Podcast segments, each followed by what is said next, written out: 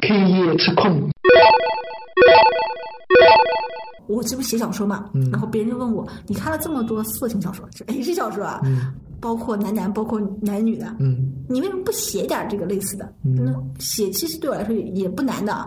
我说我有个原则，我看我是没有底线的，我什么都看。对，但是我写我是底线很高的，就是我只能写出就是类似出版读物的这个什么，再往下我是就算能写我也不会去写了。这个就有点像做产品、做运营和作为用户的时候的分水岭。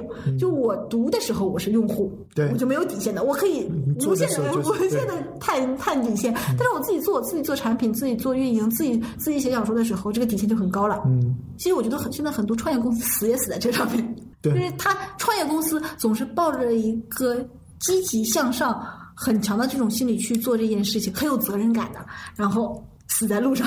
包括我们这个节目也一样，就是还是喜欢讲一些对大家有帮助的，或者说大家听了有启发的东西。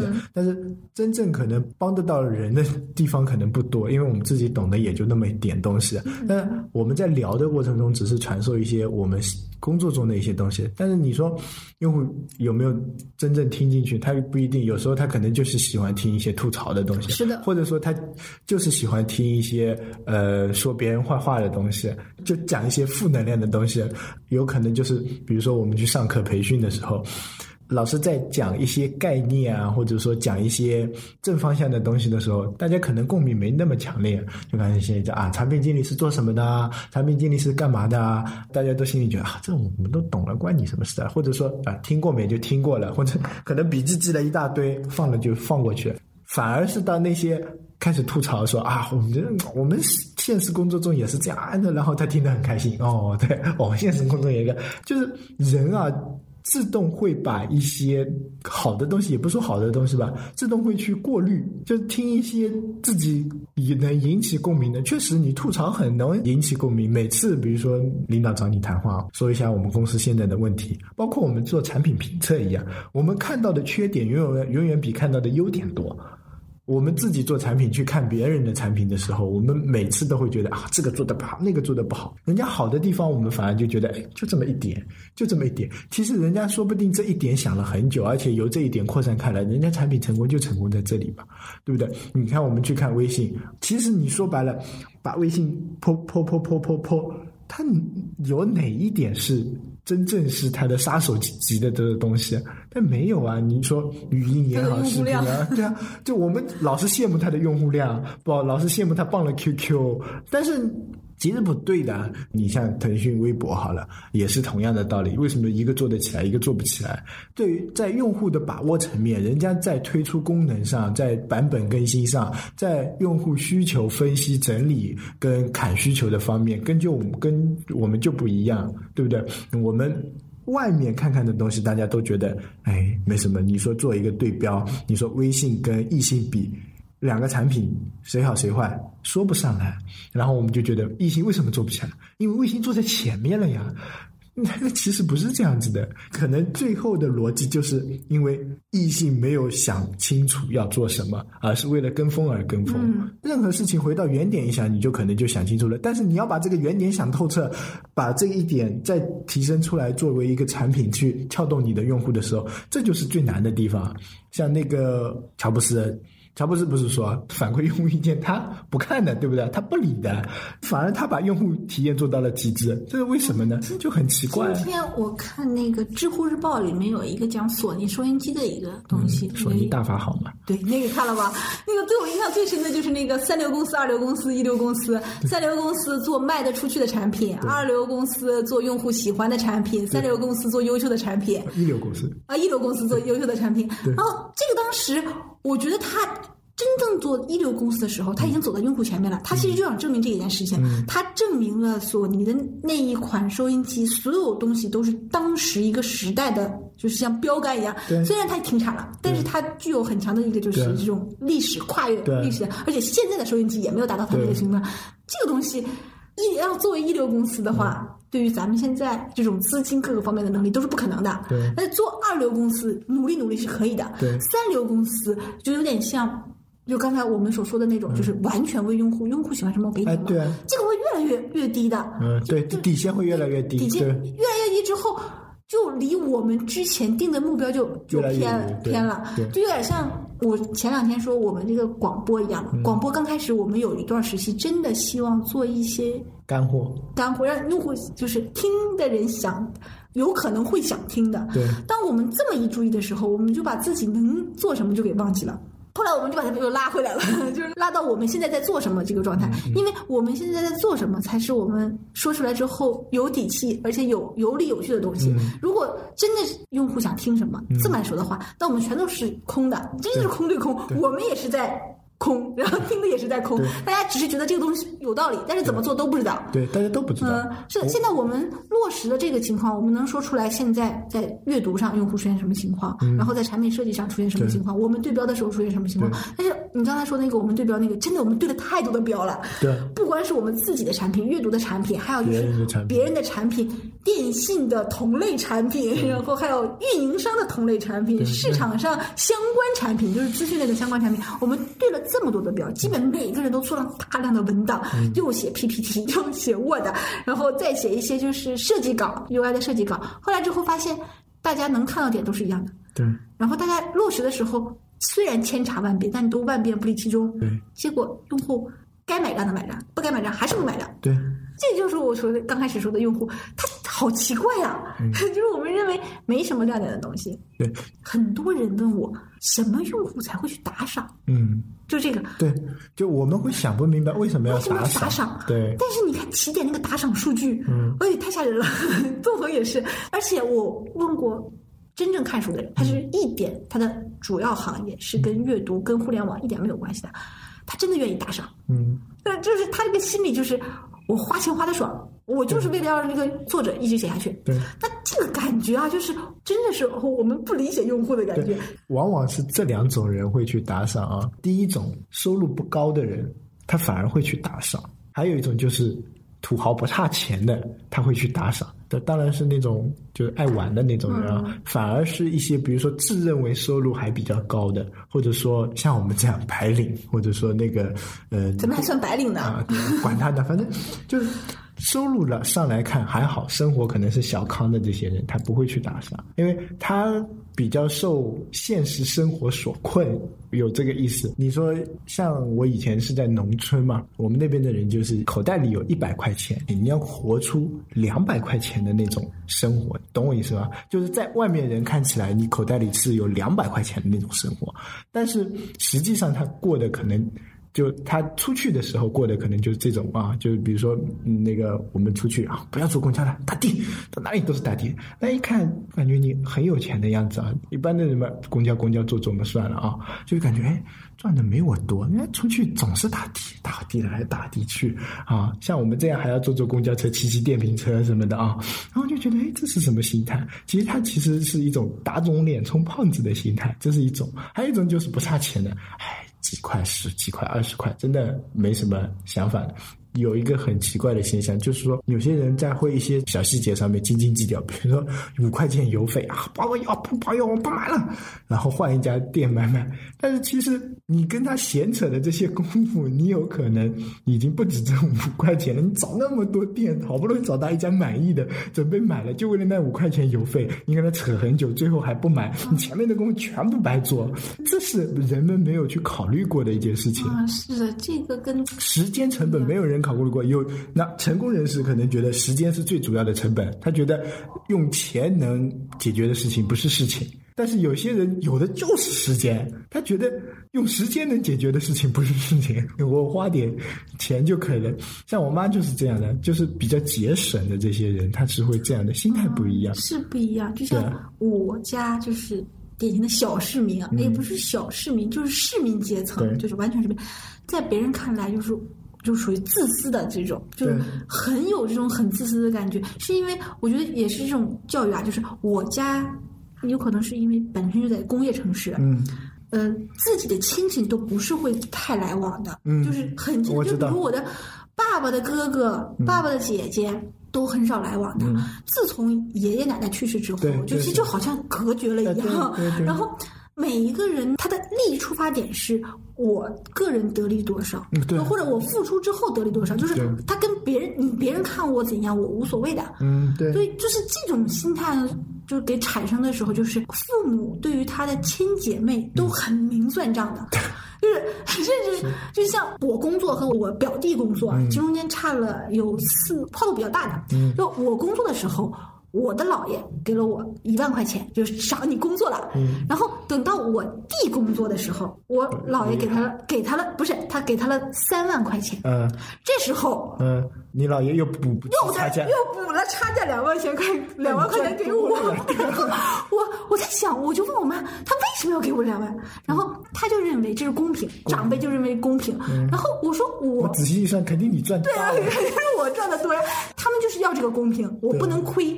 这个真的是跟那个圈子里不太一样，是因为我因为我的好朋友都跟我的成长经历差不多，所以我们之间也是这么过来的。后来我就到了杭州这边嘛，杭州这边其实是一个传统工业没有像哈尔滨这么夸张的，对。就是国企也没那么那么封闭的这种，所以就是杭州属于其实市民和农村，就是你说的农村那个很接近很接近的，呃就是基本上从你这里看比较接近，对对但我们这边还是差距蛮对。你们差距，但我从我来看很很很接近的啊。嗯。然后我有的时候就不理解那种，呃就是自己的情况不直直说的这种情况。就你说打肿脸充胖子，对嗯有些人他真的就是吃亏了，然后他自己还不说出来，对然，后我们有一句话叫“吃亏是福 然后我呢，就是属于那种比较北方的，这东西怎么回事，我都会一二三说明的。我这面我亏了，我也告诉你。对然后这面你亏了，或者是你赚了，我也告诉你，”，就很我们一般都不说明，不明所以说。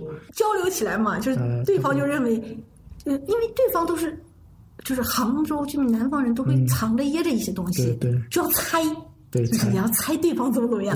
那我因为把它兜底已经抖露出来了，嗯别人还在猜，然后我就我就很奇怪，因为这种用户行为嘛。我在想，有些东西我们看到的用户，嗯就我们自认为看到的用户，全都是按我们这一个阶层来的。从我们这个从我们这个视角出发的，对我们认为他什么样，其实是投射的就是我什么呀。对所以这个用户有的时候真的是不理解为什么，对，所以这个话题兜回来啊，就是说产品经理在做产品的时候，包括公司在选人的时候，其实就要注意这方面。这一点可以用在面试上面。你面试一个产品经理，你真的要查一下他祖宗三代是干嘛，哦，这个出身是什么？啊，对，就是说说的那个了一点啊。你比如说，你做一个面向农民工的一个产品，你请一个在城市生活长大的，就是家庭背景条件都很好的，又受过高等教育的，或者说留学回来的这些人去做，那肯定不合适。你用户定位是哪里？你的市场是在哪里？你就要招。或者说你自己从事的，你就要从事这一方面的行当，呃，你要招这些人。你比如说，你说像我们做阅读行业的，那阅读行业，你说做精品阅读的，那你还真得只能招一些，比如说跟文学相关的啊，就是文科出身的一些人啊，而且是比如说从小也是在大城市的，然后呢，呃，家庭里呃家面有一种看书的气啊、氛的。有有气氛的，然后是比如说那在大城市里面的大学读书的这种啊，然后学校也稍微好一点点，你还真只能招这种人，这种人最合适。你说你招一个，比如说嗯，家庭环境不是太好的，然后读的书也一般的，他能了解，但是他不是会切身感受，然后他就不会理解他的用户，就是会这样子的。现在这种情况蛮多的，太明显了，太不管从运营还是产品，对很就是明显我们产品经理和运营的角度都有自己的投射之后，那一批有用户，嗯就根本压根儿投不到了。对我们既不理解他们为什么这么做，也不会去把这个功能嗯更倾向于用户，就这一批用户使用更简单。所以我觉得有的时候呢。跟手机也有关系啊，就大家这个，我一直认为安卓难做，其实应该把安卓拆开，高端机做高端机的，低端做低端机的，就是是。这这个如果不拆啊，它又是一个阅读类的这种比较个层级比较明显的，像小米成功成功就在这里嘛，它一开始就不是服务全部的嗯。用户，它只是对小米这个感兴趣的搂一票进来，所以它是从就所谓的粉丝经济嘛，参与感嘛，他们不是写了这本书，我看了嘛，就是让用户参与进来，说白了就是你跟你的面用户是面对面交流的，你你只相当于定制化、个性化的一些东西，然后服务好这批用户。其实跟苹果也有点像，苹果只为了它的那些果粉服务。啊，后来华为现在不也定位的很比较高了嘛？对华为就是把以前华为是跨度蛮大的对那种很垃圾的机器人，后来它垃圾机器就不做了，对它就直接往上走对。我觉得它这个很明智的。现在基本果粉出来的阵营出来的，嗯不是去索尼就是去华为，去三星的都是比较老的这些人了。就是索尼的是年轻的人会用索尼，新的几款机器都蛮好的，就是而且他们这个。简直就是一个，哎呀，我怎么说呢？就是开辟了新的路径。然后华为呢，真的就是服务于这种比较高档次的人群的这种，就是地位、各个经济实力都比较高的，它其实可以承接苹果的这些用户的。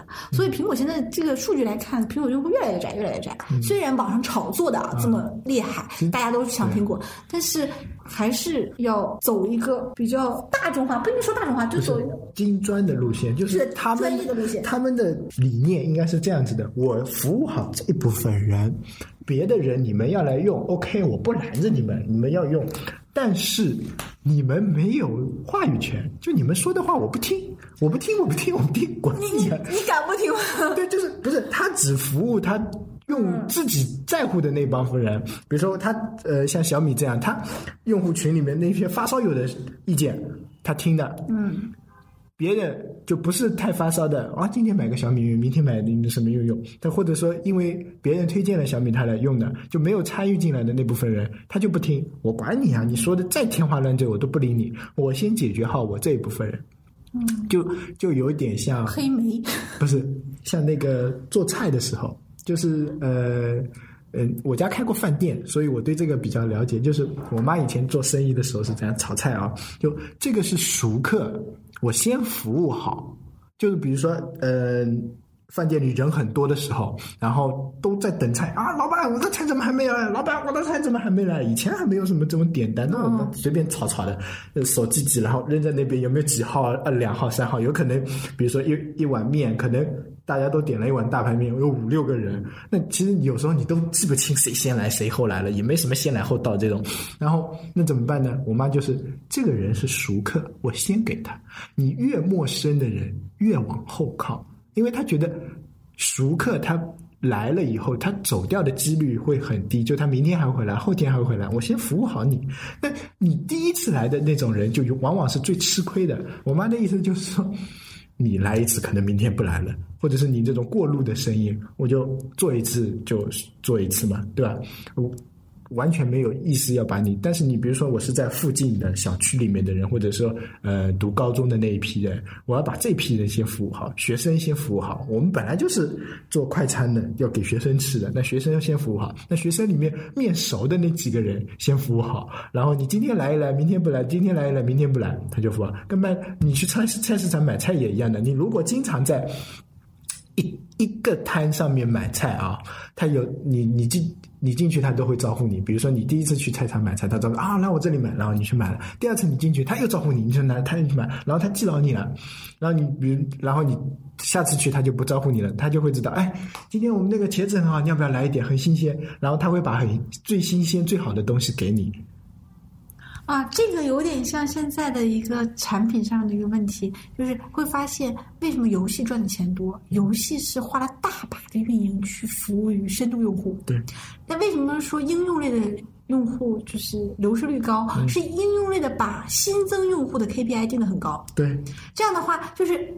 呃，没有完全服务好老用户。嗯，因为我刚开始用 Evernote 的时候，我就发现了，你 Evernote 要是高级会员之后，你会发现里面有很多新的东西你用在那，而且很好。他们 Evernote 也给也给老用户的这个就是做东西，它算真正的应用了，应用类的了，因为它一直在开辟深度用户的使用方式。对，而且不像现在的这些其他的东西，因为其他的那个网易云笔记，嗯后来就有有有道的云笔记，竟然把这些广告的推荐类的东西跟正常的记录的东西放在同一个就是哎，是是派得上，我觉得对，这个明。明显就是一个服务于新用户的方式。他认为新用户的笔记很少，嗯，所以他这里面有很多提供你东西。这样的话这，你可以留留下就是提供的这些东西。嗯但是老用户就很烦，你像我有上千个笔记，你你非得给我来几个你自己的推荐的东西，嗯这个所以就是。服务于老用户的这个，就是还是传统行业的那种，就是如果你是。老人，你的订单啊，各个方面都是优先的。我们也经常去家里旁边吃饭，就专门认几个店，因为就进去的时候都不用点菜，他直接告诉啊，我们今天有新菜，这个这个这个，那就好就这一些。然后结账的时候还给你打折，就你就连连 VIP 卡都不用买。对啊，就进的店，老板老三样，他就知道你吃什么。说这个，其实是最容易。留一是留住用户，二是你的那个产品的更迭不会浪费你太多的人力物力的，就服务于老用户。但是呢，现在的产品，哎呀，一个劲儿的要求新增用户，就是它这个已经变成我们的 KPI 的这个很很重的一个比例了。怎么说呢？就是分产品阶段的。你如果是就比如说是现金流的产品啊。重量级现金流的产品呢，那肯定是以服务好老用户为主，让这部分用户用的更爽为主。那你如果是刚刚起来的一个就是快速成长期的一个用户呢，肯定是以新用户为主，把用户圈就是。任何事情都是会有一个量变引起。没有深度用户的话，那你当然是用户。对对对，就还有一种就是衰退期的用衰退期的产品，就是它已经过了它的巅峰，然后慢慢慢慢慢慢慢慢慢慢往下走。这个时候呢，那你也没办法，只能为新用户。服务还是只能为新用户服务，然后想一些好的招，就跟呃这个跟游戏也很像。游戏比如说我一个游戏玩玩网游，不不不，然后玩的差不多了，然后他出资料片副本，那其实呃他第一个也是为新用户服务，就觉得新用户有可能觉得，哎，这个游戏已经呃两年前的游戏了，那感觉新鲜感不强了，就感觉我现在进去跟那些老用户我已经。比不来了，但是他可能突然开一个资料片，开一个新区，那新区的话，对老用户、新用户其实是一样的，唯一的优势就是老用户知道怎么玩，但新用户也可以去看攻略，他也知道怎么玩，大家又是从同一个起跑线上，就是每当游戏有一个新的版本更迭的时候，他肯定会开几个新区，让这些